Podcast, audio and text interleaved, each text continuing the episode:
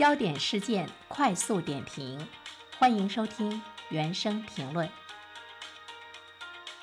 近日，某电商平台发布的美白身体乳好评榜上，一款标称中山大学的烟酰胺维生素 E 身体乳登上了 Top One。那么，这款商品的介绍页面上写着，该产品是由中山大学医学中心研发，联合中山大学出品。那针对这样的一条新闻，来有请我们的评论员袁生。你好，肖萌。嗯。这样的一个产品，其实我们作为普通的消费者来说呢，我们可能会呢给予更多的关注啊，嗯，或者呢，我们对它的这个产品的质量呢，会有一种更大的信任，因为呢，它是中山大学嘛。啊，中山大学呢是一所非常不错的985大学。这样的大学中，它有着非常强的一个科技的力量。所以说呢，呃，标榜中山大学的呃这样的身体乳啊，啊，甚至于我们还看到其他的一些产品，像眼部丰盈原液啊，还有什么什么眼霜等等吧。那么对于消费者来说呢，它是有着极大的吸引力的，因为它有呢中山大学这样字样的这个背书。但是真实的情况是什么样的？这里面呢是需要我们去看清它的真面目。我。我们现在看到记者的调查呢，其实到目前为止的话呢，都是比较模糊，就是结论是比较模糊，不知道它的真实的状况是不是跟中山大学有关系，中山大学在其中又有多少多少的股份，那它是不是真的是由中山大学的这个科技力量的一种这个呈现，或者是说呢，中山大学是不是真的给他有授权？啊，现在呢，我们看到记者经过层层的调查，其实我们现在没有看到一个确切的结论，那就说明呢，目前来说，其实呃，类似于冠以这个。大学的名称的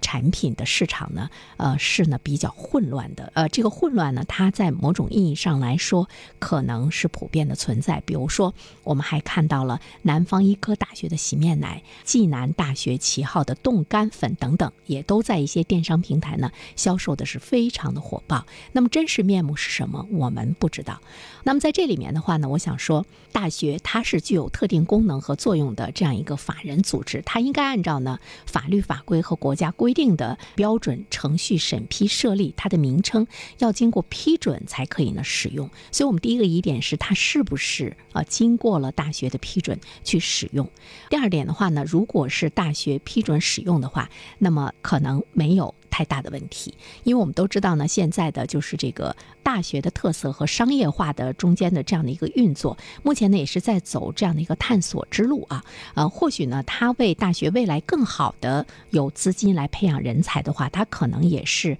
呃一条这个道路。但是我们却注意到这样的产品呢，呃，我看到有一些网民买过啊，他们的这个评价呢，就是说我买了两瓶像鼻涕一样的洗面奶，一点呢也不好用。那就是说，这样的产品其实它并不能。不真正的代表大学的这个水平，也许呢，这个产品只是用了名字和大学真实的关系。这样的话呢，它对市场是有欺骗性的。最大的受害者呢，就是呢老百姓。但是呢，我们却会注意到，在我们的生活中，比如说北大青鸟，比如说清华科技园，我还有一个朋友在大连曾经开过一家公司，叫北大广告公司，好像跟这些学校背后有着非常紧密的关系。呃，其实任何关系都没有。所以这里面呢，它会涉及到一个大学名称。的一个知识产权的问题，就是我们的大学今天，你是否注意到了你的知识产权？你在这方面有没有呢这样的一种维护？你是否意识到他们的这样一种滥用给社会所带来的一种呢这个危害？大学行为和商业精神是否呢？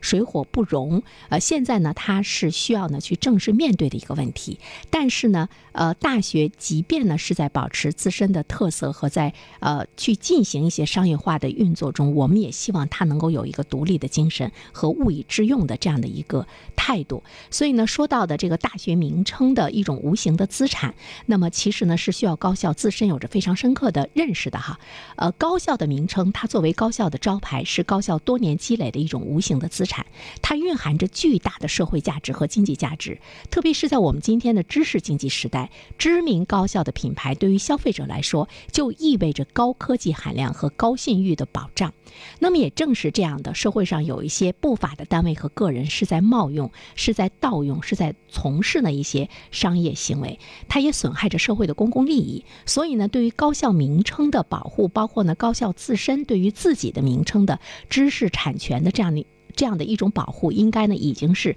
刻不容缓了。呃，商标保护的这个手段来保护呢，呃，高校的名称应该呢是更为全面，也是呢更有利。啊，我们都知道国外呢有很多知名的高校，它的这个知识产权的经营已经有数十年的历史了，在商业的保护模式上呢已经是基本成熟。就是无论它的商标知识产权经营的理念，还是呢商标的政策，都有很多或许呢是值得我们学习和借鉴的。我们想说，大学可以呢有一些商业的行为，但是怎么样也要保持着大学的独立的精神和你生产的产品是呢，这个高于社会的产品的一种平均的这个质量的标准，这也应该呢是大学对它自身的一种个要求。所以呢，最后我想说，怎么样从立章建制，从源头能够呢，使得即便呢是大学去走呢，在某一方面去走一个商业化运作的话，希望它是清朗的。好了，小萌，好的，感谢原生。